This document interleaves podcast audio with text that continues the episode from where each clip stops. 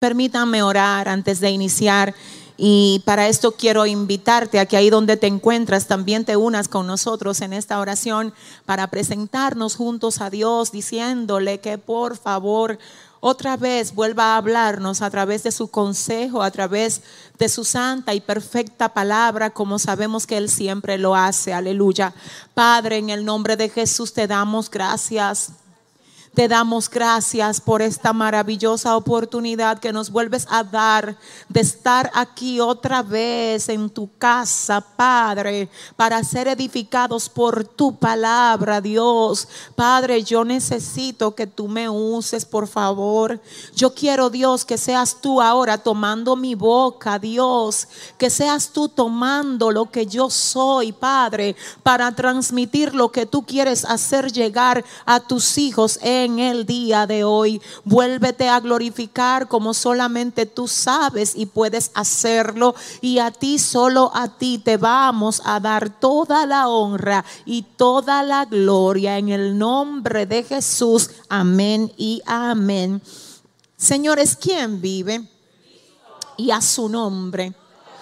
Bueno, yo quiero saber algo. Miren, ustedes saben que nosotros estamos, estamos en la recta final de la serie Artillados, ¿verdad que sí? El lunes pasado nosotros estuvimos diciendo que nos faltaban hasta ese día tres imparticiones más. Vimos la última, por lo que hoy solo quedan dos imparticiones más. Y la última que dimos el pasado lunes fue acerca de echando fuera al devorador. Amén echando fuera al devorador. Sin embargo, ya como solo luego de esta impartición nos va a quedar una más para cerrar la serie y entonces comenzar otra serie nueva que yo desde ahora les pido que ustedes no se pierdan porque sé que viene con una carga de contenido que va a edificar muchísimo otra vez el corazón de todos ustedes. Pero antes de como comenzar con esto, yo quiero saber, solo para asegurarme de que todo el mundo recuerda qué fue lo que el Señor nos trajo a través de esta serie, ¿con qué nosotros comenzamos esto? ¿Quién recuerda cuál fue el primer tema de la serie? El ayuno fue el primero. El ayuno fue el primero. Ahí nosotros aprendimos acerca de cómo se ayuna, de cómo se comienza un ayuno. Yo no sé cuántos saben que estamos en cuentas regresivas rumbo a la jornada de 21 días de ayuno y oración que anualmente hacemos aquí en el ministerio. Yo quiero que ustedes sepan que yo les exhorto a todos, a todos, de verdad, a que se integren a este tiempo. Es impresionante lo que el Señor hace cuando nosotros nos unimos en ayuno y en oración. Si hay gente que dice, yo quiero ayunar, pero yo no sé cómo lo hago, pues yo le invito a que usted escuche el estudio que está en YouTube bajo el tema cómo ayunar efectivamente. Y eso fue lo primero que vimos aquí. Luego, además del ayuno, nosotros estuvimos estudiando, no un lunes, no dos, aproximadamente tres lunes, acerca de cómo orar efectivamente. En ese trayecto de tiempo estuvimos respondiendo a la pregunta de por qué. Hay muchas peticiones que no son contestadas y cómo orar para que el Señor nos responda lo que nosotros necesitamos que Él nos responda. Si usted igualmente se perdió eso, pues yo le invito a que entre y vea también este estudio que está, como ya dijimos, dividido en varias partes. Luego de la oración, ¿qué fue lo que vimos? ¿Alguien recuerda? Diferentes métodos de estudios bíblicos y vimos 12, específicamente vimos 12. Y esto obviamente también eh, se dio dentro de creo que algunos tres o cuatro, tres, tres lunes, tres lunes duramos estudiando los diferentes métodos de estudios porque todos estamos llamados a estudiar la palabra, pero mucha gente exactamente no sabe cómo hacerlo. Porque no solo es abrirla y leerla, no debe de haber algo intencionalmente planificado para que usted le pueda sacar todo el provecho que el texto contiene. Amén. Luego de estudio bíblico, ¿qué vimos aquí? La autoridad espiritual. Y estuvimos viendo cómo a veces hay mucha gente que ora mucho y ayuna mucho, pero es rebelde y no se deja guiar por nadie. Y eso de no dejarse guiar es un problema, porque no importa cuánto tú tengas, hasta que tú no aprendas a dejarte guiar y a dejarte instruir de otros, tú no vas a estar apto para dirigir a otros. Amén. Hasta que tú no aprendas a dejar que Dios use a alguien para guiar tu corazón, tú no vas a estar preparado para tu poder guiar a otros. Tú no puedes llevar a la gente donde tú no has llegado. Amén. Tú no puedes enseñar lo que tú no has demostrado que tú aprendiste por ti mismo. ¿Cómo lo vas? En otras palabras, ¿qué es lo que tú vas a hacer? ¿Cómo tú, tú no eres autoridad de algo que tú no has vencido? Entonces hay personas que tienen un espíritu muy fuerte de rebeldía, que de hecho lo vienen arrastrando desde su casa, donde no se sometían a papá ni a mamá, a nadie, a, empleador, a supervisor. ellos prefieren abandonar el trabajo porque es que son difíciles. Llegan a un nuevo trabajo y allá también se le arma el problema, luego se van y se pasan la vida de trabajo en trabajo, de iglesia en iglesia. No, es que no son estables en nada. Y yo tengo que decirle a ustedes con muchísimo respeto que lo primero que nosotros tenemos que hacer cuando de verdad queremos crecer es identificar cuáles son los problemas que nosotros tenemos. Porque si tú no reconoces que tienes un problema, tú nunca lo vas a poder mejorar. Déjala, mira, Dios mío, atrévete a ser valiente, óyeme, y decir, mira, yo tengo esta situación y esto tiene que morirse en mí. Esto tiene que morirse en mí para que lo que Dios quiere hacer conmigo se dé. Y mientras tú sigas ñoñando y pasándole pañito tibio a cosas que tienen que morir, tú no vas a poder avanzar realmente. Tú vas a ser un oidor de muchas cosas lindas, mucho consejo, mucha consejería, pero va a ser como que tú la oíste y nada se quedó en ti. Porque hay gente que ha oído muchísimas cosas, pero, pero no absorbe. Dios, no sé si alguien una cosa es tú oír cosas bonitas, consejos y hasta la Biblia. Por eso vimos aquí que hay un grupo que son oidores. Y hay otro grupo que son hacedores. El Señor no solo quiere que nosotros seamos oidores, sino que seamos hacedores. Entonces, ese fue uno de los temas que nosotros tratamos, la autoridad espiritual. Y decíamos también que la gente que tiene personas a su cargo para dirigir, tiene que hacerlo en amor y en respeto. Porque tampoco no diga que no, no, no, espérense. Si a usted le pusieron un liderazgo, usted no es el dueño de la gente. Amén. La gente le pertenece al Señor. Y el Señor te confió a ti alguien para que tú lo cuides. Perdóname. Pero el mandato de Jesús a Pedro fue apacienta mis ovejas. Wow, apaciéntalas. Tú sabes que cada vez que tú trabajas con alguien y tú lo tratas bien y lo corriges con amor, el Señor Dios toma apuntes de que tú estás apacentando a alguien. Y a pesar de que esa persona quizás no te lo valore o no te lo agradezca, tú no te preocupes por eso. Tú solamente encárgate de apacentar el rebaño de Dios. ¿Cuántos dicen amén? Bueno, señores, y finalmente la semana pasada estuvimos hablando acerca de de que Dios es el dador de todas las cosas. ¿Recuerdan? Que a Dios no le damos, a Dios le devolvemos de lo que ya Él nos dio a nosotros. Estuvimos aprendiendo acerca del diezmo y de la ofrenda y específicamente el Señor nos ayudó a llevarlo en una línea de comprensión en lo que es el principio de la mención del el diezmo. Porque muchas veces Satanás, porque sabe la bendición que hay cuando tú diezmas y tú ofrendas, Él va a utilizar a quien sea, a tu familia, a la gente que trabaja contigo, aún personas que no están muy claros en este punto dentro de la iglesia, para que te hagan creer a ti que no es necesario darle a Dios lo que a Dios le corresponde. Entonces, si tú caes en esa trampa, te tengo que decir que se mete el devorador. Por eso es que el devorador no es usted ni soy yo que lo echa afuera, es nuestra fidelidad a Dios a través de lo que Él nos provee. ¿Cuántos dicen amén? Entonces dijimos que una de las formas como Satanás se encarga de decir que no es necesario, que no, porque eso no aparece en el Nuevo Testamento, nosotros lo vimos en el Nuevo Testamento, ¿se acuerdan? También vimos que hay mucha gente que dice, no, eso es un tema de la ley.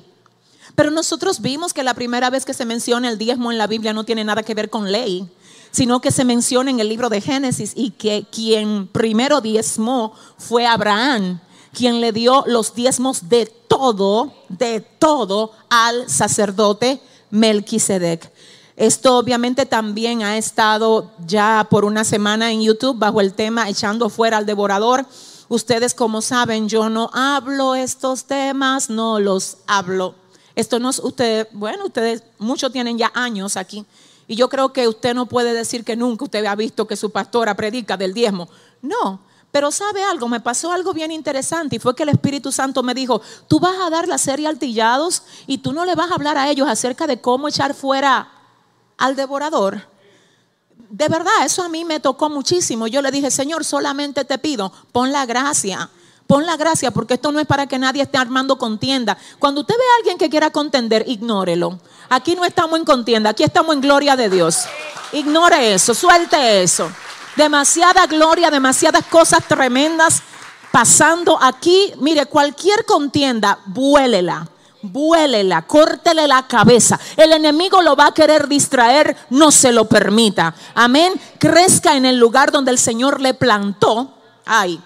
Y póngase, como decíamos en el mensaje de ayer, dos orejeras para que nada me lo desenfoque. ¿Cuántos están listos para ver cuál es el arma que vamos a estudiar hoy? ¿Cuántos están listos? Ay, Dios mío, el arma de hoy es un arma importantísima que al igual que las demás no se podía quedar fuera, gloria a Dios. Y pues este yo quiero que ustedes pongan ahí el tema de hoy, que es la necesidad de perdonar. La necesidad de perdonar no es la opción. No es de que si tú deseas, ahora, yo te estoy hablando de cuando tú quieres crecer. Yo te estoy hablando de cuando tú quieres que algo realmente suceda en tu vida. Yo te estoy hablando de cuando tú decidiste convertirte en lo que Dios quiere que tú seas. Porque si tú lo que quieres ser es un evangélico que va y que viene y que anda allí, que anda acá, yo no sé si esto aplique para ti. Yo vengo a hablar con gente que diga lo que dice Pablo. Yo golpeo mi cuerpo y lo pongo en servidumbre. No sea que haciendo, ay Dios mío, que otros lleguen al Señor, yo me pierda, mi alma adora a Dios. ¿Alguien entiende? Entonces hoy vamos a hablar acerca de la necesidad del perdón. Gloria a Dios. Yo quiero para iniciar que ustedes sepan que el término perdón, según el original griego, es literalmente echar fuera y lanzar lejos. Echar fuera y lanzar lejos. La ofensa es un tipo de basura que llega a ti entonces cuando la ofensa llega a ti, llega a ti, te la tiran, te la lanzan, si tú le das entrada a la ofensa, Dios mío, puede contaminar todo lo que tú eres y todo lo que tú tienes dentro. Lo contamina, lo ensucia, lo altera, lo daña. Vuelvo a repetir, ¿por qué la definición de echar fuera y lanzar lejos tiene que ver con el perdón, porque cuando llega la ofensa a nosotros, que es como un tipo de basura, oiga, según lo que el Señor nos dice en su palabra, lo que Él espera es que nosotros tomemos esa basura y la echemos fuera y la lancemos lejos. Fíjate cómo dice, te van a venir la basura a ti. O sea, va a llegar, las ofensas van a llegar. Jesús en una ocasión decía, es imposible que no vengan las ofensas. Es imposible que no vengan los tropiezos. No te creas que, que porque tú eres muy lindo o porque tú eres muy bueno, a ti nadie te va a ofender en algún momento o que alguien sin tú ni siquiera saber te va a hacer la guerra. Es que te tengo que decir que el día que nadie te haga la guerra a ti, significa que tú tienes que revisarte porque tú no estás preocupando al diablo para nada. Satanás solamente ataca a la gente que lo turba. Ah, no, yo no sé. Ay, Dios mío. Mire, cuando yo comencé mi ministerio, yo duré un tiempo, obviamente, que era el tiempo del beber eh, la lechita, que los pañalitos, que eh, predicaciones allí, aquí, todo muy suave, gloria a Dios. Después llegó un tiempo en que la cosa se comenzó a poner difícil. Y si usted me pregunta a mí en qué tiempo estamos, estamos en el tiempo de fuego cruzado aquí. Fuego cruzado. Y cada vez que me dicen, no, que dijeron que yo digo, gloria a Dios. Porque eso significa que estamos bombardeando también. Satanás no va a atacar a alguien, Dios mío. Él no va a atacar a nadie que no represente una amenaza para él. Pero el problema es que si tú recibes eso con un espiritico débil, que mira que me hicieron, que porque Dios lo permite, mírame el favor. Dile al que te queda al lado cada cosa que se levanta en tu contra. Revela del material que tú estás hecho. Si le vas a dar un aplauso al Señor, dáselo bien. La ofensa, Dios mío, siento al Espíritu Santo. La ofensa es ese tipo de basura con el que usted no se puede quedar. Hubo una mujer activista de los Estados Unidos llamada Eleonora, que en una ocasión ella dijo, no es lo que a ti te hacen lo que importa, es el modo como tú permites que te afecte. Eso es tremendo. No es lo que a ti te hacen lo que importa, es el modo como tú permites que te afecte. Ustedes saben muy bien que yo les he enseñado a ustedes que el ataque de un enemigo solo tiene éxito cuando tú, cuando tú, cuando tú lo recibes, cuando tú lo aceptas. Dependiendo de cómo tú reaccionas ante un ataque, así es el éxito. Entonces yo te vengo a hablar a ti de que definitivamente aquí en este punto tú tienes que entender algunas cosas. No hay ataque que venga de personas carnales. El día que tú lo veas así, ahí mismo perdiste. Porque vas a comenzar a dispararle a un enemigo que no es el real. Satanás financia, oiga bien, él financia los ataques a través de la gente que se deja usar por él. Pero quien está detrás de todo eso no es el esposo, Dios, no es el hijo, no es la esposa, no es la mamá, no es la hermana, es el diablo. Y el día que tú te desenfoques de eso y tú comiences a creer que tú estás peleando con el compañero de trabajo, tú no vas a entender esto. Ay, no, si tú supieras que el compañero de trabajo es una víctima. Pero ¿por qué una víctima? Porque fue tan débil que se dejó usar o se está dejando usar sin entender quién es que lo está usando? Pero tú que tienes revelación de Dios, tú no estás para estar rugando con cositas. Usted va a la armería del Señor. Usted va al arsenal directamente y usted ahí toma el arma que se llama como perdón. Vuelvo a decir, vuelvo a decir, si el perdón es necesario y si perdonar es tomar la ofensa y lanzarla lejos, significa que cuando usted no perdona, usted se contamina, ya lo dijimos, ¿verdad? Ya lo dijimos. Entonces aquí está un tema. Por ejemplo, yo en días pasados decía, yo tengo esta copa de agua y está limpia. Si alguien viene y me le pone una gota de agua negra, la copa estuvo limpia hasta que el agua negra la contaminó.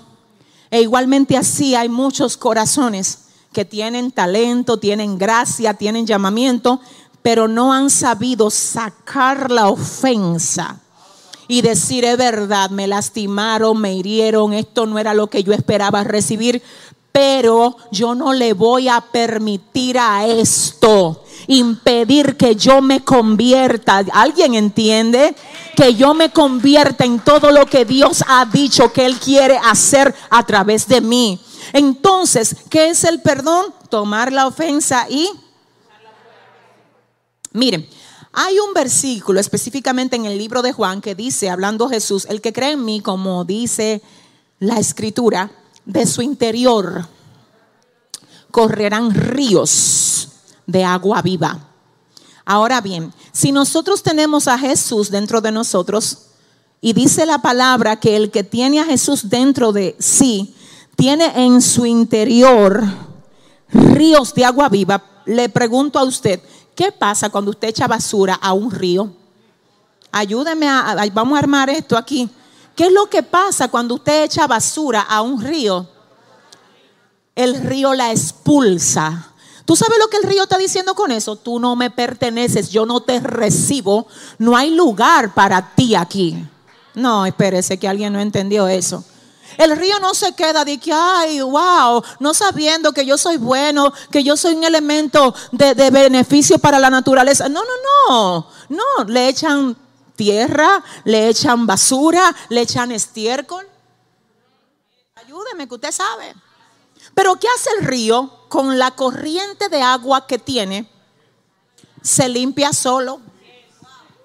Como diciendo, tú me tiras y yo me limpio. Tú me tiras, pero yo me limpio. Tú me tiras, pero yo expulso hacia afuera lo que no me corresponde. Ahora bien, luego, ¿qué hace el río con aquello que expulsa? ¿A dónde lo lleva? La basura, el río la expulsa a la orilla. ¿A dónde es que la expulsa? Usted no se ha dado cuenta que la parte más fértil de una área es la orilla de un río. Pregúntame por qué. Porque toda la basura que llega a la orilla, que el río expulsa, la convierte en abono. No, es que aquí alguien, mire, yo no sé. Ay, Dios mío. Oiga lo que hace el río. Expulsa la basura a la orilla, pero la orilla la recicla. La orilla dice, espérate, que tú me lo tiraste para mal, pero tú sabes algo. Ay, ay, ay, me acuerda José.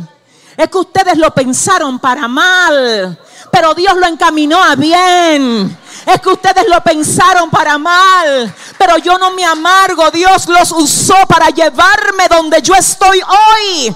Por eso dice José, fue Dios que los usó a ustedes. Pero ¿cómo que te usó? Para que te vendieran para que te echaran en una cisterna, para que te quitaran la túnica. Es que si ustedes no me hacen todo eso, yo no hubiese estado donde estoy. Si usted va a aplaudir a Dios, diga, diga a su vecino ahora mismo, expulsa la basura, dile, expulsa la basura, expúlsala. El que cree en mí, el que cree en mí, de su interior correrán ríos de agua viva. Hay gente que dice, yo creo tanto en Dios, yo tengo una fe, pero ahí mismo están llenos de amargura por lo que su mamá le hizo, porque le dijo que, que nunca debió detenerla, porque fulanito lo violó, porque aquel no, no le dio el apoyo, lo rechazó. Dios mío, viene Dios a decirte, perdona. Viene Dios a decirte, no dejes que lo que pasó ayer empañe lo que yo quiero hacer hoy contigo. No le des a tu pasado el poder de alterar tu presente y de destruir tu futuro si se quedó atrás y no te mató. No, espérate. Si lo viviste pero no te destruyó, quiere decir que ahora Dios con esa cicatriz que tienes te va a usar para que otros que puedan estar pasando por lo mismo que tú pasaste, vean lo que Dios es capaz de hacer con alguien que se pone en la mano de Él. ¿Habrá alguien aquí que entienda esto? Amén. Amén. Gloria, gloria a Dios. Yo quiero ahora que usted vaya conmigo al libro de Mateo capítulo 6, verso 14. ¿Qué dice Cristina? La palabra se lee en el nombre del Padre, del Hijo y del Espíritu Santo. Porque si perdonáis a los hombres sus ofensas, os perdonará también a vosotros vuestro Padre Celestial. Señores, yo quiero que usted sepa que aquí le vamos a abrir los ojos por la palabra. ¿Cuántos están aquí para eso? Ok, ¿ustedes leyeron bien ese verso? Dice, porque si perdonáis a los hombres sus ofensas, os perdonará también a vosotros vuestro Padre Celestial. Aquí hay algo que nos llama la atención y es la parte como comienza el versículo diciendo, porque si perdonáis, ese es un sí condicionado o condicional. Ahí dice, si perdonáis. Es como que yo dijera, bueno, yo voy mañana para tu casa si tú me mandas la dirección. Si tú no, oiga primero, o sea, yo voy para tu casa, yo lo afirmo que voy, pero para ir yo necesito que tú me envíes la dirección. Si tú no me envías la dirección, yo no voy a ir, porque mi llegada a tu casa estaba condicionada por una acción tuya. ¿Y cuál era la acción? Que tú me mandaras la dirección. Entonces esto está condicionado aquí cuando Jesús dice, porque si perdonáis a los hombres sus ofensas, oiga, ¿cómo es que dice? Si ustedes perdonan a los hombres sus ofensas, Dios mío, dice, os perdonará también a vosotros vuestro Padre Celestial. Vamos a hablar seriamente aquí. Lo primero que dice es, si perdonáis a los hombres sus ofensas, no te dice cuáles ofensas. Porque nosotros a veces se nos hace fácil perdonar. Ay, pero tú me viste y no me saludaste. Ay, escúchame, que fue que yo no me di cuenta. Ay, yo te perdono. Qué lindo. Ay, pero qué bello. Yo no te estoy hablando nada más de eso. Yo te estoy hablando de gente, déjame ver si Dios me ayuda, que te roban dinero. Sí, ujú. De gente que hablan mal de ti en la empresa donde tú trabajas para que te saquen. Yo quiero como ayudarte a tu entender. Te estoy hablando de gente que fueron capaces de hacerle algún daño a alguno de tus hijos. Se está yendo, ¿verdad? El gozo y todo aquí. Señor, reprenda al diablo. Gloria a Dios. ¿Alguien está aquí? Te estoy hablando de gente que te calumnian sin conocerte y sin saber nada de ti. Yo te estoy hablando de esa mujer que el diablo la usó para cometer adulterio con tu marido. Sí, o te estoy hablando de ese hombre que enamoró a tu esposa. Es que no quiero que crea que, que tú dediques una cosita, no. Ahí está el diablo esperando devorar a la gente de Dios. Porque él sabe que si te enferma el corazón, aunque tú vengas a todos los cultos, él va a tener ventaja sobre ti. Si usted va a aplaudir a Dios aquí, Espíritu Santo, oh Dios mío. Mire, le voy a decir algo. Divida, divida, mire, divida su, su parte humana de lo que es la parte espiritual. No deje que su parte humana administre lo que es espiritual de usted. Porque la parte humana quiere venganza. La parte humana quiere ver que le vaya mal a quien te hizo mal. Y te tengo que decir que cuando tú deseas mal a quien te hizo mal, tú no estás sano. Y hay cosas, señores, perdónenme, pero hay un odio que es pasivo y hay otro odio que es agresivo.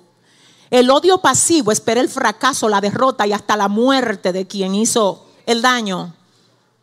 No, yo lo que sé que Dios hace justicia. Cualquier día de esto, tú verás. Dile al que te queda al lado, suelta eso, te estoy diciendo.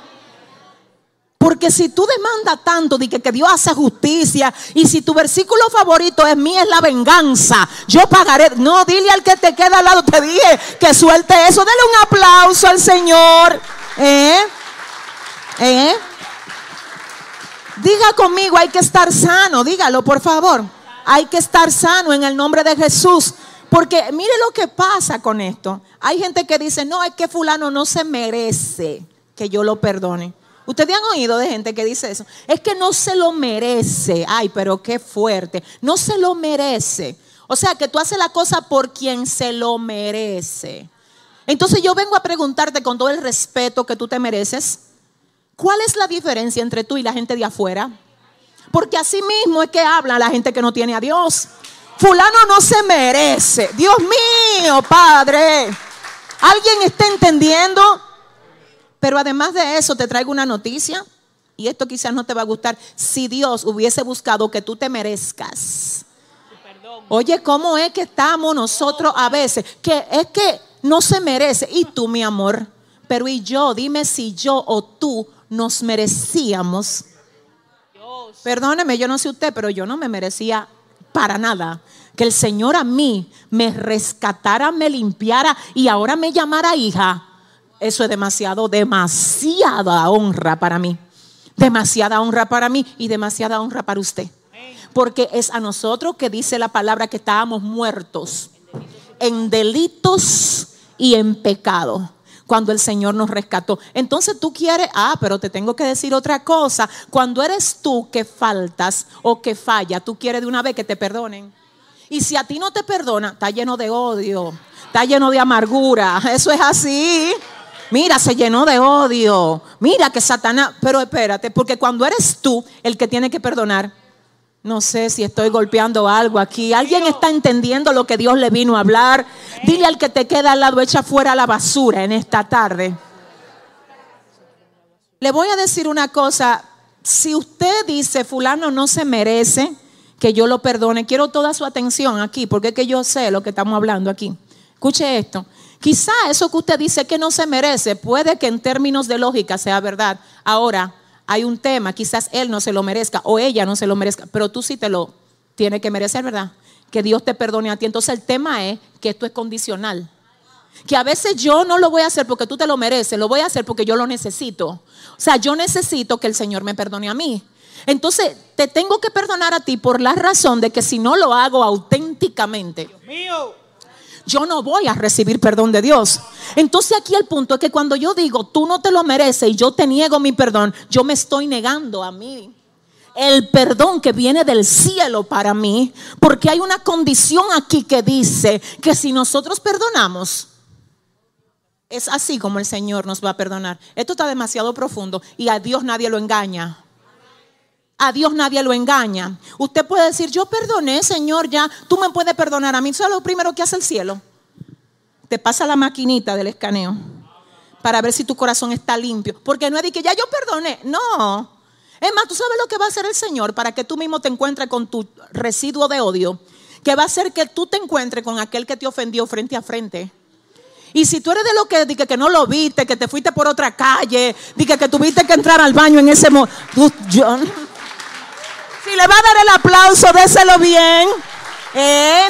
Porque hay gente, déjeme decirle cómo es, que hay gente que perdonan en su mente y de boca, pero mire, ellos todavía no tienen la capacidad de mirar al otro cara a cara.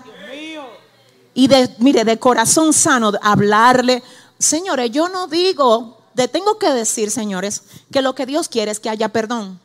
A veces va a haber perdón y no va a haber restauración. Porque la restauración no solo depende de usted. Ah, no sé con quién no se me turbe mucho incluso cuando usted le da el perdón a alguien y esa persona no lo recibe. Porque hay gente que cuando tú le das el perdón, porque ellos saben el nivel de daño que te hicieron, ellos incluso te llaman hipócrita. Oye, a, mí me ha pasado. Te llaman, oye, es hipócrita, di que perdonándome a mí. Si le va a dar el aplauso, déselo bien al Señor. Ay, Dios mío están tan enfermos y están tan atados que ni siquiera saben identificar cuando alguien los está liberando de su culpa. Ahora no importa que te llamen hipócrita o que crean que tú no lo hiciste de corazón. Acuérdate que el asunto no es con ellos. Tú lo que estás es posicionándote para cuando tú le pidas perdón al Señor. El Señor diga, wow, es que está listo para que yo lo perdone. Wow, pero es que está lista por más que le han hecho, por más que han dicho, por más que la familia se le ha levantado, no sea, hay que no hay amargura ahí. Ay, Dios mío, no hay amargura ahí.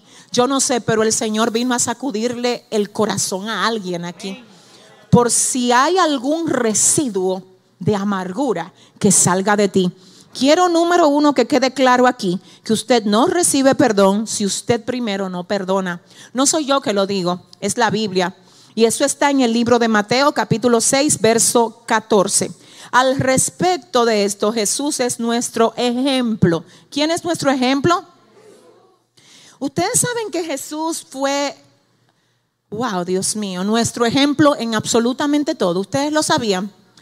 Dice la palabra que él vino y se despojó por amor de todos nosotros, que siendo semejante a Dios, él no tuvo problema en convertirse en un siervo para llevar a cabo el propósito que el Señor tenía de darnos redención y salvación a través de Él. Ahora bien, ¿qué pasa con esto? Yo quiero que usted escuche. Aquí me dice la palabra que Jesús, y esto es muy profundito lo que yo le voy a hablar, quizá lo que voy a necesitar ahora es toda su atención. Está bien.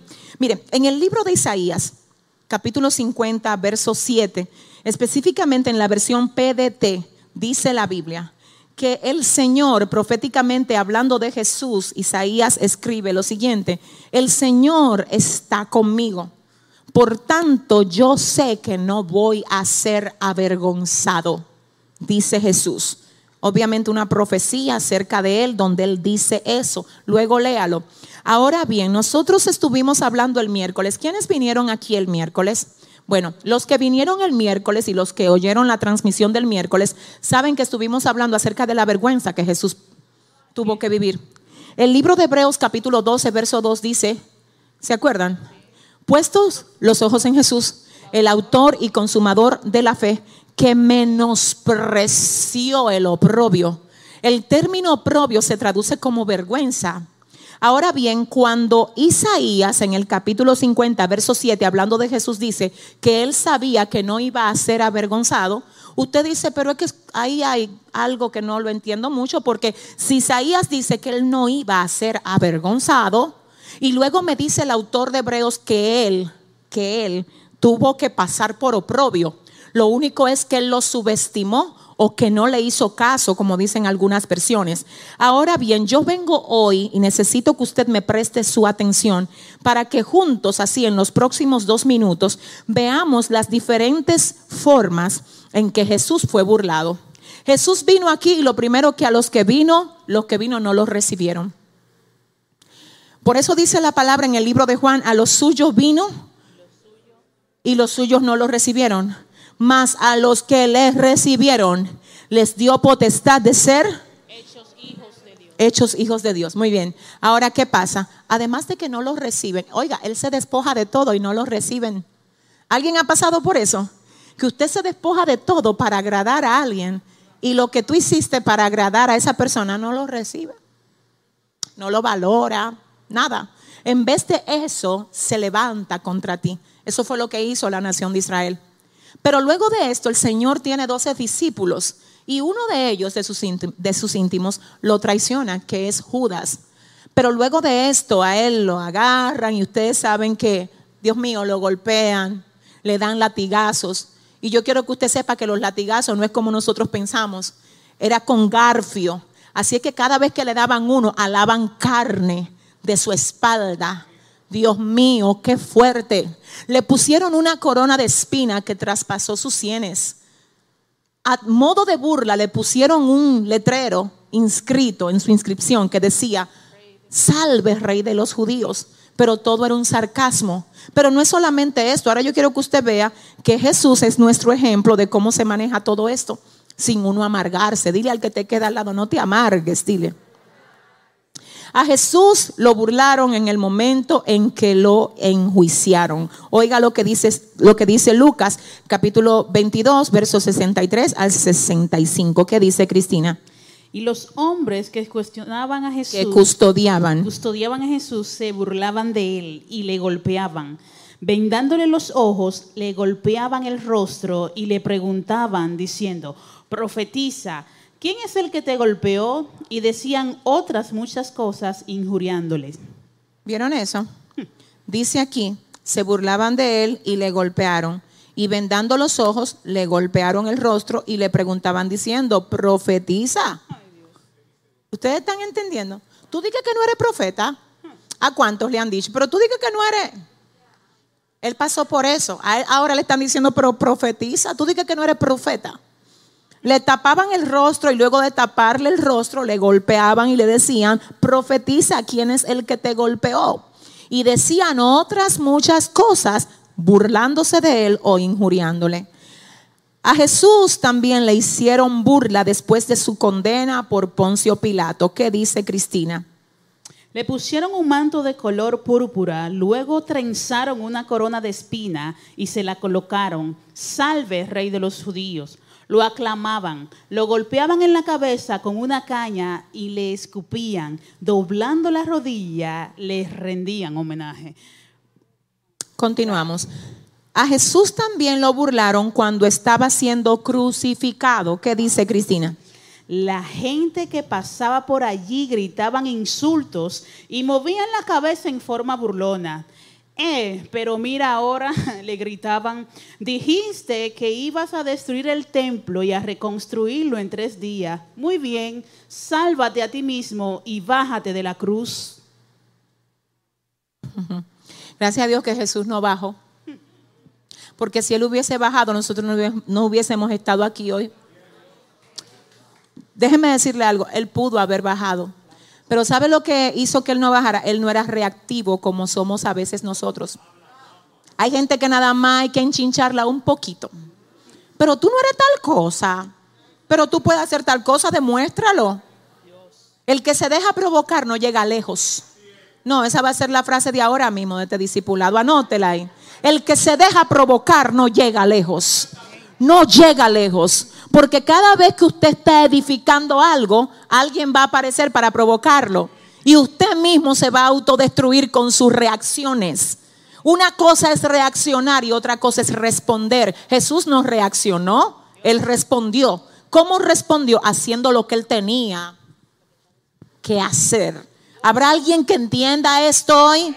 Jesús además recibió burla. No sé si tú leíste, ah, yo creo que no hemos dado los versículos. El que leímos anteriormente, donde dice le pusieron un manto de color púrpura, es Marcos 17, 15, perdón, del 17 al 19. Ahora el que acabamos de leer, donde dice la gente que pasaba por allí gritaba insultos y movía la cabeza en forma burlona, es Marcos 15 del 29 al 30.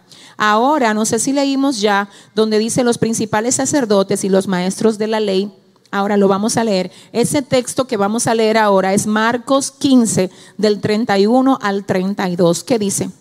Los principales sacerdotes y los maestros de la ley religiosa también se burlaban de Jesús. Salvó a otros, se mofaban, pero no puede salvarse a sí mismo. Que este Mesías, este rey de Israel, baje de la cruz para que podamos verlo y creerle. Hasta los hombres que estaban crucificados con Jesús se burlaban de él. Señor, ¿ustedes oyeron eso? Baja de la cruz para que podamos creerte. Oiga qué nivel de provocación.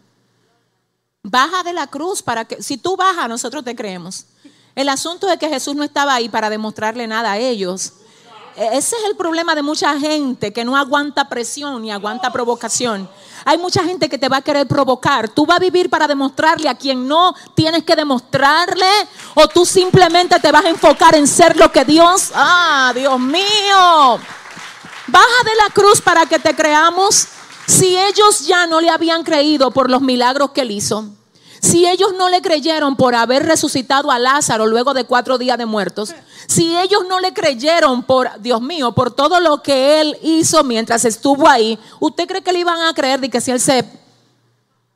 Pero mira cómo el diablo ataca. O sea, la cruz, eso era que Satanás estaba desesperado. Y ustedes saben que fue a través de la muerte, Dios mío, y del sacrificio de Cristo, que esa victoria que nosotros hoy tenemos fue conquistada. ¿Qué hace Satanás? Pero tú dices que, tú quieres que yo te crea, entonces bájate de ahí. Mire qué forma de atacar.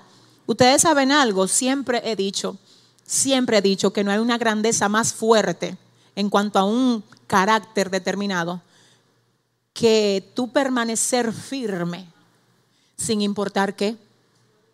En una ocasión yo escuché a alguien que estaba entrenando un piloto nuevo y el piloto que lo entrenaba era un veterano, ya se iba de retirada. Y ese piloto veterano le dice al piloto novato, lo único que quiero que sepas es esto, no importa qué, nunca sueltes el volante. Ah, si usted va a aplaudir. No importa qué, no importa qué. ¿Alguien está aquí? Le voy a decir una cosa, no importa que no suelte lo que Dios le dio a usted. No importa que no abandone su posición en Dios. Esta mañana yo me reí aquí con alguien porque nos causó mucha risa algo por ahí. Y yo le decía a esa persona, mira, nadie me va a detener. Pero nadie. Y si Satanás todavía no lo ha aprendido bien, yo no sé lo que le falte por entenderlo. Pero lo que sea que le falte, que lo sepan los demonios, que nadie me va a detener. Entonces le voy a decir una cosa, oiga lo que pasa, hasta que usted no aclara eso. No soy yo, no es a mí que yo quiero que usted me oiga, es a usted que quiero que usted se lo diga a los demonios. Nadie me va a detener, nadie me va a mover, nadie me va a detener, nadie me va a mover. Porque mire lo que pasa, hay gente que están, oiga lo que pasa, a veces usted se convierte en su propio enemigo. Y es usted que vive hablando esa ruina el día. Yo estoy aquí, pero yo no sé bien si yo. Porque yo estoy como analizando a ver dónde que yo. Ay, dile al que te queda al lado, mira, rompe la reversa y presione el acelerador. Dile, si le va a dar un aplauso al Señor, dáselo bien. Ay, Dios mío. Ay, ay, ay, ay, ay. Entonces diga conmigo a Jesús, le hicieron burla. Entonces ya vimos algunos escenarios de la burla de Jesús y a mí lo que me rompe en mil pedazos es este pasaje de Lucas 23, 34, donde dice que Cristina. Y Jesús decía, Padre, perdónalos, porque no saben lo que hacen. Y repartieron entre sí sus vestidos echando suertes. Oh, wow. Wow, ni oiga lo que es que me gusta aquí. Jesús ni siquiera habló con la gente que lo estaba burlando. Él no comenzó a decir, ¿cómo que ustedes no se acuerdan de todo lo que yo le hice a ustedes? Ay, pero ustedes, no, no, no, no, no, no, espérate, déjame yo hablar con quien tengo que hablar. ¿Con quién estás hablando tú? ¿Donde quién llamas tú? Hay gente que se pone a llamar a todos los miembros de su familia para bochinchar, para enchinchar un problema. Deja, mira, dile al que te queda al lado, deja tu bochinche. Dile a sí mismo, oh, ¿eh? Quiere de una vez que todo el mundo sepa que fulanito, que aquel que me dijo, ¿por qué tú mejor no vas donde el que te resuelve? Y te voy a decir algo aquí, que esto se quede aquí entre nosotros. ¿Cuánto dicen amén? Tú puedes ir donde Dios y decirle, wow, Señor, mira, necesito ayuda extra para poder perdonar esto. Señor, mira, esto está feo, este problema. Esto me ha dolido fuerte, pero tú sabes que con, con tu ayuda, si tú me das un poquito de ayuda, Señor, ayúdame a verlo como tú quieres que yo lo vea. Señor, no dejes que esto me dañe, no dejes que esto me enferme, que no me amargue que yo pueda tener compasión de los que se han levantado en mi contra. Dame ese amor, Dios mío. Si tú no me ayudas, yo no lo voy a poder hacer, pero si tú me ayudas, Dios mío, si tú me ayudas, yo voy a poder amar a aquellos que me han hecho mal. Ayúdame, Dios mío. Ayúdame. Te voy a decir algo para la gente que ama la venganza. Que hay gente aquí que usted cree que yo no sé. Ay, Dios mío. Hay gente que ama la venganza. Yo sé, usted tiene que meterse en ayuno, en oración. Que eso no es de Dios. Pero si usted quiere de verdad saber cuál es la peor venganza de alguien que se haya levantado en su contra, se lo voy a decir. La peor venganza de alguien que se haya levantado en tu contra es tú demostrar que eso no le funcionó. Si le vas a dar un aplauso. Ustedes están entendiendo lo que Dios le vino a hablar hoy. Jesús dice, Padre, perdónalos porque no saben lo que hacen. Esto me encanta. Jesús dice, ellos no saben lo que ellos hacen. Yo sí sé la condición en la que ellos están. Ah, Jesús dice, ellos actúan así porque ellos no saben. Ahora yo no me puedo mover al nivel de la ignorancia de ellos, porque yo sí sé lo que le está pasando a ellos. Ahí están los diablos moviéndose en esos cuerpos. Y yo soy el Hijo de Dios. Ay, ay, ay. ¿Habrá alguien aquí que pueda aplaudir bien a Dios hoy? Es que son ellos los que no saben, pero yo sí sé. Entonces Jesús dice, espérate, Padre, perdónalos porque no saben. Es que cada quien responde desde la posición donde está. Ay, ay, ay. De hecho, te tengo que decir algo que va a confrontarte un poco. ¿Me permites? ¿Me permites? Hay momentos donde tú no respondes a una situación determinada como tú respondiste en el momento donde tú estabas metido con Dios. Y el cuadro fue diferente contigo mismo. Y si tú quieres saber qué tan espiritual tú estás, mira el modo como tú estás respondiendo a los ataques de Satanás. No, es que aquí hay alguien que tiene que aplaudir mejor ahí. Wow, wow. Y yo no solo hablo acerca de las ofensas, yo te hablo a ti hasta de las tentaciones. Mira, Satanás va a buscar lo que él sabe que te esclavizaba en el pasado. Y tu nivel en el Señor de espiritualidad se va a medir cuando tú te puedes ver frente al verdugo que te ataba antes y ahora decirle, yo no soy tu esclavo. Espíritu Santo de Dios. no, esto está fuerte aquí. Aquí hay una presencia muy fuerte, muy fuerte. En días pasados alguien me visitó y me decía, pastora, yo necesito ayuda, necesito ser libre, porque de verdad que yo siento que Satanás me ataca con mucho deseo de entrar a páginas pornográficas. Y yo sé que aquí todo el mundo ahora dice que, ay Dios mío, ¿cómo así? ¿Qué es esto? Ay, Señor reprenda al diablo. ay, dile al que te queda al lado, cada quien, cada quien tiene un pie por donde cojea. Pero esa persona fue honesta y me dijo que él quiere ser libre de eso, pero oiga lo que es que pasa. Él me dice, ore por mí, que yo necesito ser libre. Y yo le dije, vamos a hacer algo.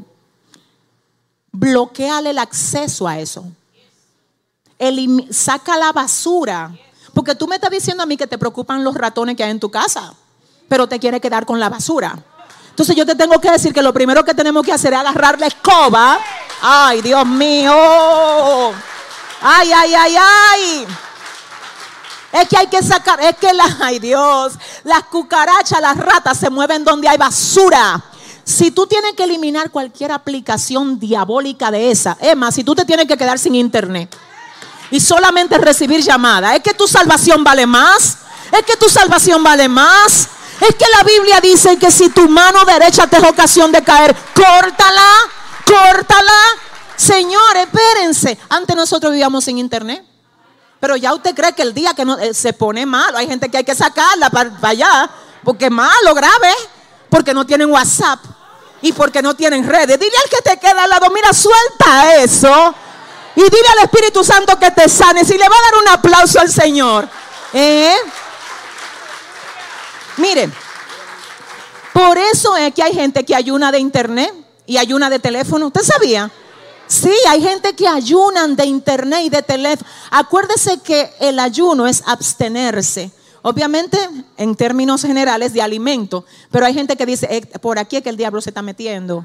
Esto cada vez que yo voy a Instagram me da deseo de saber todos los chismes, de que, con quién te casó fulana, de que, con quién, dónde está, que Cardi B, que no sé, dile al que te queda al lado, pero ¿y qué es lo que? Dile a tu vecino, pero ¿y qué es lo que te pasa? ¿Eh?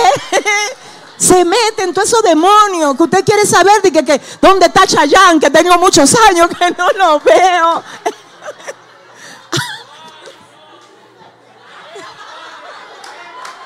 No puede ser. No puede ser, hermano. ¿Eh? Entonces, diga conmigo, hay que cerrar la brecha. Yo le dije a lo primero es cerrar la brecha.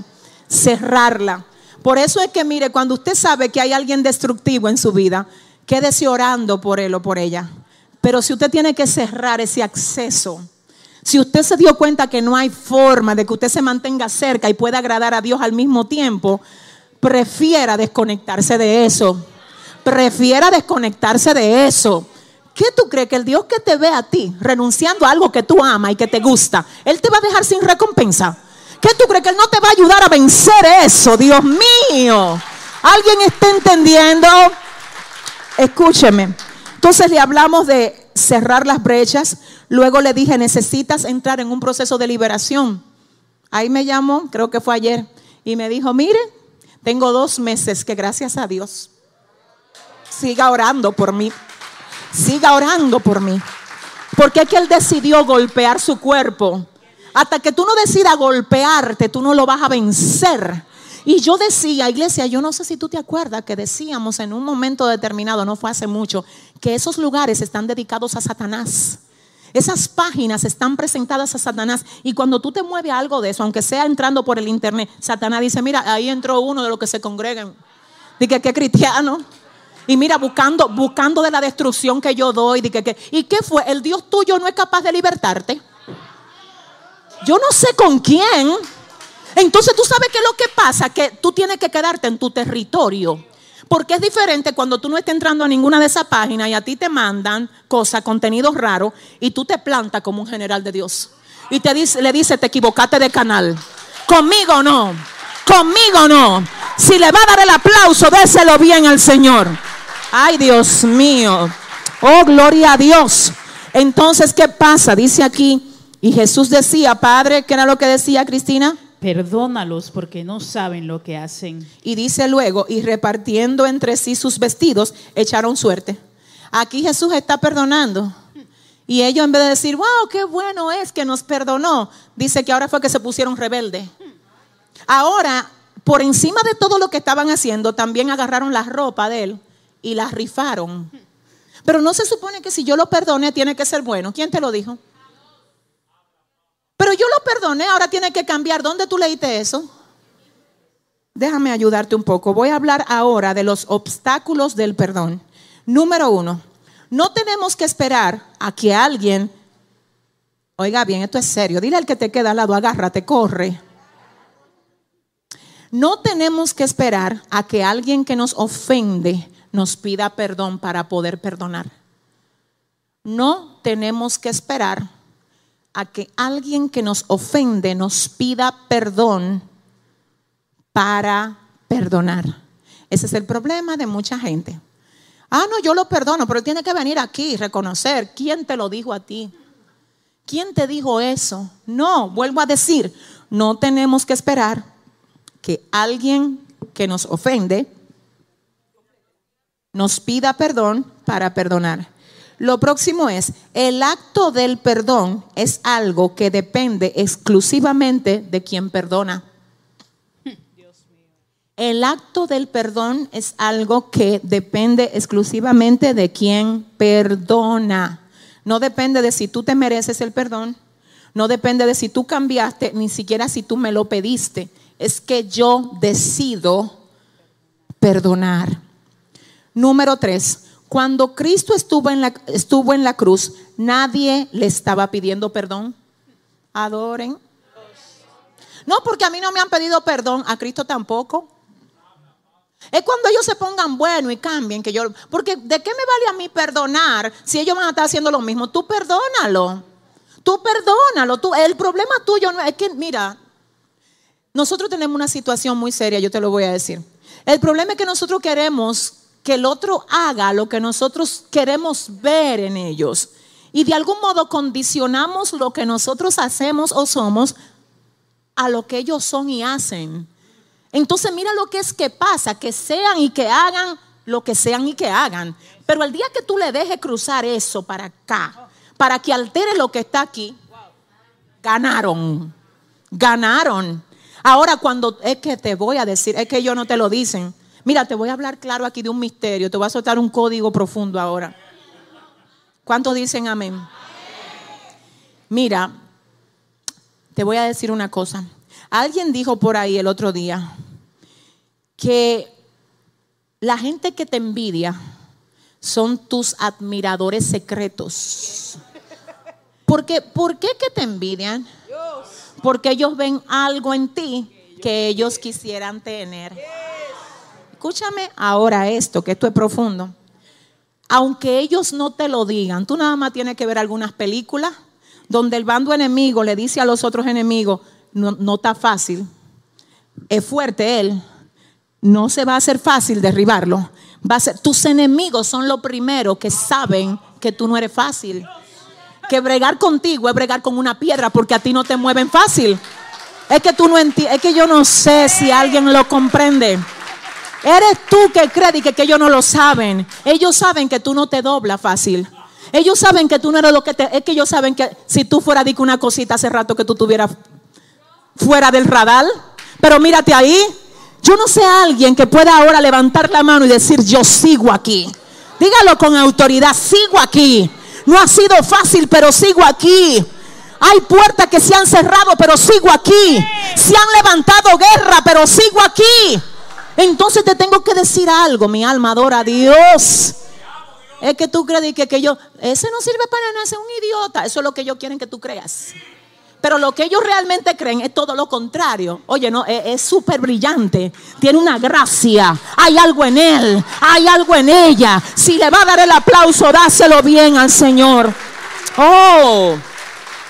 Entonces, escuche esto. A Cristo, a Cristo no le estaban pidiendo perdón. O usted supo de que uno de los romanos dice, mira, escúchame, tú... No, no, eso era latigazo, eso era clavo, eso era espina. Eh, no, señores, no era di que perdóname. Pero a pesar de eso, él dijo, ustedes no lo tienen que pedir para ayudarlo. Porque es que aquí cada cual da lo que tiene. Ustedes saben la anécdota de, ustedes no se acuerdan la anécdota de, de Corea del Norte y Corea del Sur. ¿Se acuerdan de eso? ¿Alguien no la ha escuchado? La anécdota de Corea del Norte y la... Levánteme la mano si alguien no la ha oído. La, ok, pues le cuento. Miren, hay una de las anécdotas en el libro Indetenibles, creo que es, que dice lo siguiente. En una ocasión, Corea del Norte y Corea del Sur se enfrentaron en un conflicto, un conflicto serio, que resulta que los de Corea del Norte le llevaron a los de Corea del Sur cinco toneladas de basura y encima le pusieron un letrero que decía, esto es lo que ustedes son. Se reúnen los del sur y comienzan a ver cómo es que le van a responder. Y alguien dice, pero si ellos lanzaron 5 toneladas de basura, vamos a buscar nosotros 50 y vamos a ponerle encima lo mismo que ellos nos hicieron. Y alguien sabio dijo, es que eso no se pelea así. Eso no, ese no, ese no es el nivel, no es ahí que nosotros estamos. Y él dice, vamos a buscarle 50 toneladas, sí, pero de fideo, de carne, de arroz, de azúcar, de vegetales, de todo lo que ellos necesiten. Y vamos a ponerle arriba un letrero que diga, cada quien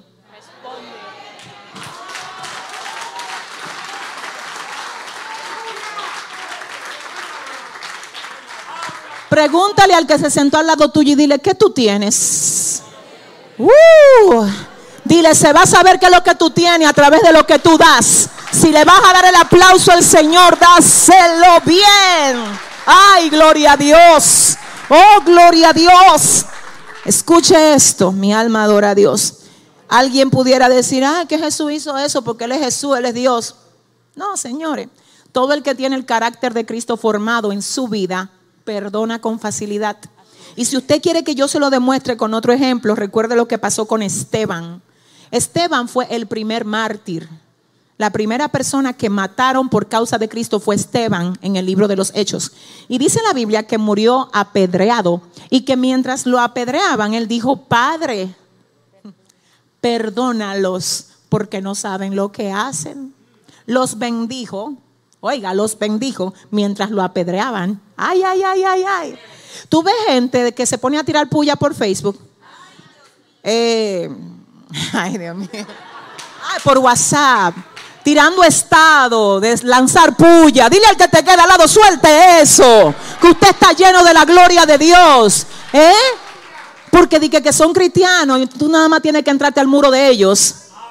La Biblia dice que de lo que está lleno el corazón, pero ahora hay que, esto se tiene que actualizar y te tengo que decir que de lo que está lleno tu corazón, habla tu muro, habla tu muro, habla tu WhatsApp, habla tu Instagram. Yo le voy a decir una cosa, yo no estoy para que me estén mandando puya. Yo desde que veo un evangélico de aquí tirando puya, yo, ven acá mi hijo, no fue a eso que tú viniste aquí. Suelta ese estilo de tiradera de puya, póngase a orar, póngase a ayunar, denle un aplauso fuerte al Señor. ¿Eh? Así no, hermano, así no. Entonces vamos a seguir viendo los obstáculos del perdón. Dice aquí, el perdón es algo que queremos dar y ofrecer a todos cuando la imagen de Cristo se ha formado en nosotros. Amén. Además tengo aquí, la palabra de Dios es clara cuando dice, bienaventurados los pacificadores, porque ellos serán llamados hijos de Dios. Esto habla de hacer paz con la gente. Esto habla de hacer paz con la gente, Dios mío. Te tengo que decir algo, la Biblia dice estar en paz con todos hasta donde sea posible. ¿Por qué dice eso? ¿Alguien me ayuda? Porque no siempre depende de nosotros. Ahora que cuando no haya paz, que no sea porque tú no quieras ofrecer el perdón y que porque tú no quieras que haya paz, yo te voy a decir, tú tranquilo por quien te juzgue, di que mira, no, no, espérate, que tú es con Dios. Y si Dios sabe que tú perdonaste lo que tú tenías que perdonar, aunque el otro diga lo que quiera decir, tú tranquilo, porque esto se trata de Dios. ¿Alguien está entendiendo esto? Entonces en ese punto tenemos que entender, ¿qué fue lo que dije de último? Que bienaventurados son, porque ellos serán llamados hijos de Dios. Finalmente, les leo aquí, dice, cuando perdones, no perdones para que el otro reconozca que actuó mal, que te ofendió o que te hirió, sino perdona porque ese es el llamado de Dios para los cristianos. Oiga esto, cuando tú perdones, recuerda que no debes de estar esperando que el otro cambie sino cambia tú, cambia tú, porque la persona más favorecida es quien perdona, es quien perdona porque se libera. ¿Recuerdan lo que, se, lo que significa la palabra perdón en el original? Tomar la ofensa y lanzarla lejos. Entonces, en ese sentido, gloria al Señor, si algo el Señor espera que nosotros hagamos, ay, es que digamos exactamente lo que Él dijo estando en la cruz. Padre, perdónalos porque no saben lo que hacen. Yo quiero decir algo ya para leer estos dos últimos versículos que tengo aquí. Solo, no se preocupe que nadie tiene que saberlo. Solo usted pregúnteselo. En algún momento la ofensa de alguien ha hecho que usted se sienta oprimido y que todo lo que usted es no pueda aflorar por causa del sentimiento que le causó esa herida. Solamente déjeme saber si estoy hablando con seres humanos aquí. Que en algún momento por causa de la herida de papá o de mamá o del hermano o del tío o del esposo de la esposa, eso te lastimó tanto que ahora por un tiempo, no sé, tú te quedaste como tan aturdido, como que todo lo lindo de ti se, se golpeó, como que se apagó. ¿Habrá alguien aquí que entienda? Dios mío, Padre, ¿sabe lo que viene hoy a, decirte el Señor? Ya fue suficiente. Ya le diste demasiada rienda a eso.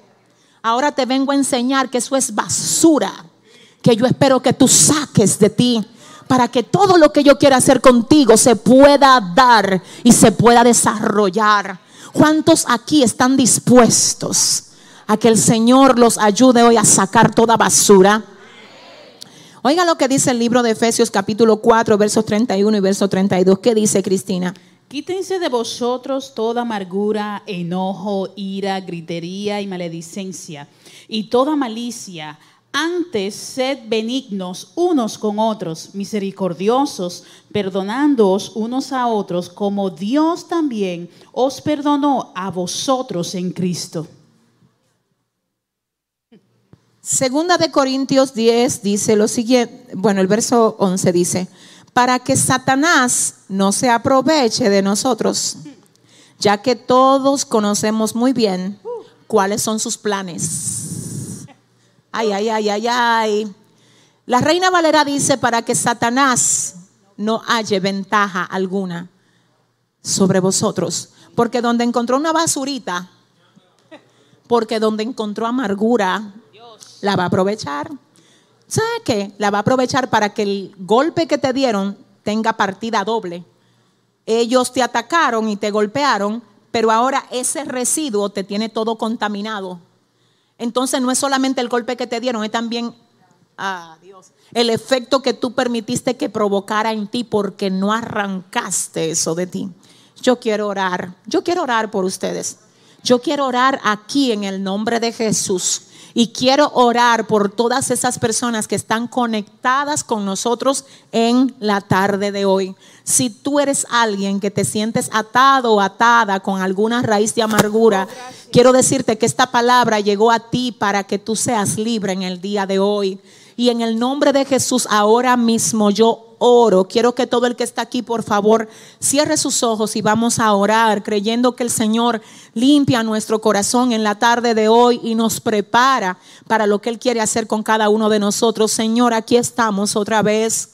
Padre mío, Padre eterno, entendiendo muy bien lo que tú nos has transmitido hoy a través de tu santa y perfecta palabra. Dios, a tu nombre sea toda la gloria por edificarnos como lo has hecho hoy. Padre, pero asimismo yo te presento este pueblo, todo el que está aquí y todo el que está conectado con nosotros desde otros lugares. Padre, por favor, ayúdanos, ayúdanos a perdonar y a echar fuera toda basura. Dios, todo residuo, Padre, todo lo que contamina nuestro espíritu y lo que tú has puesto dentro de cada uno de nosotros. Hoy perdonamos a los que nos han Hoy perdonamos a los que nos han ofendido. Hoy perdonamos a los que nos han hecho guerra, Padre. Hoy perdonamos, Dios, aleluya, todo el que pudo hacernos daño en la familia, en la infancia, en la adolescencia. Padre, hoy perdonamos y echamos fuera, echamos fuera, fuera todo lo que no se parece a ti de nosotros, Dios. Gracias en el nombre de Jesús. Amén y amén. Yo quiero decirles a ustedes, gloria al Señor, ya para culminar, que ah, esto no podía dejar de decirlo. Recuerdan que yo les dije que en Isaías 50, verso 7 dice, hablando de Jesús, que él dijo que no sería avergonzado. ¿Recuerdan? Pero aquí vimos muchísimos pasajes donde dice que a él lo burlaron, pero él dice que no sería avergonzado. ¿Cómo se combina eso? Lo avergonzaron, pero él no fue avergonzado. ¿Sabe por qué? Porque él se burló de la burla. Porque él avergonzó la vergüenza. ¿Alguien entiende? Quiero que usted oiga, reciba esto, escúcheme. Una cosa fue lo que ellos hicieron y otra cosa fue lo que Él le permitió que hicieran. O sea que Jesús no fue avergonzado, no fue porque ellos no lo intentaron, fue porque no lo lograron. No, no. Dios mío. Entonces, ah, pero Dios no me dijo que, que yo no iba a ser avergonzado. Puede que se burlen de ti. pero una cosa es que ellos se burlen de ti y otra cosa es que eso te afecte a ti. Pero habrá alguien aquí que pueda aplaudir al Señor. Dios mío, Padre, Padre, ¿cuánto aprendimos algo en la tarde de hoy? Miren, señores, solamente nos queda un tema más para terminar la serie Artillados. ¿Con quienes cuento? Miren, le voy a decir, yo estoy muy contenta de ver la iglesia tan bella y tan florecida. Valió la pena por mil cambiar el horario, porque en el otro horario pues no, no venía ni siquiera a la mitad y se entiende, mucha gente trabajando a las 4 de la tarde, pero yo pido un aplauso para los que salieron hoy directo del trabajo hasta aquí para llegar a recibir esta palabra. El culto del miércoles, ¿a qué hora es? A las 5, amén. ¿Quiénes vienen a gozarse el miércoles? Gloria a Dios. Vamos a ofrendar ahora. Vamos a darle al Señor lo que le corresponde Recuerden que la ofrenda expresa, ¿quién se acuerda? Agradecimiento. Y el diezmo expresa obediencia.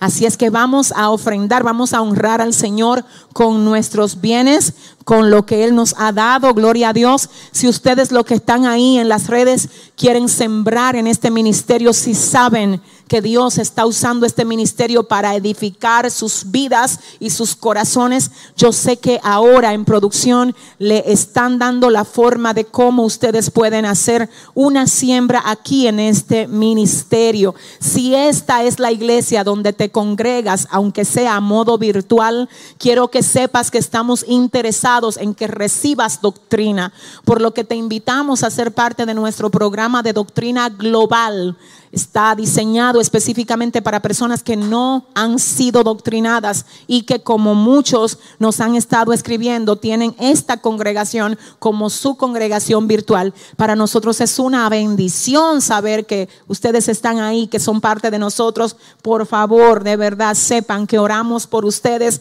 y que si en algún momento llegan a venir a República Dominicana, aquí estaremos esperándoles con los brazos abiertos. Gloria a Dios. Ahora yo quiero que usted se ponga de pie aleluya. Y vamos a orar para despedirnos en la tarde de hoy.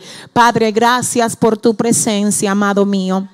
Gracias por edificarnos, Dios, otra vez como solo tú sabes hacerlo. A tu nombre damos toda honra y toda gloria, Dios. Ay, Señor, y te pedimos en el nombre de Jesús que esta palabra que tú nos has dado, Dios, ay, que por favor, por favor, por favor, no la robe nada, que nadie se la robe, que nada la quite de nosotros, sino Dios que pueda germinar en nosotros y dar el fruto que tú quieres que dé. Gracias Señor por este tiempo. Ahora nos despedimos. Nunca jamás de tu presencia sino de este lugar, Señor. Por favor, llévanos con bien hasta nuestros destinos bajo la comunión del Padre, del Hijo y del Espíritu Santo de Dios. Amén y amén. Bendiciones a todos.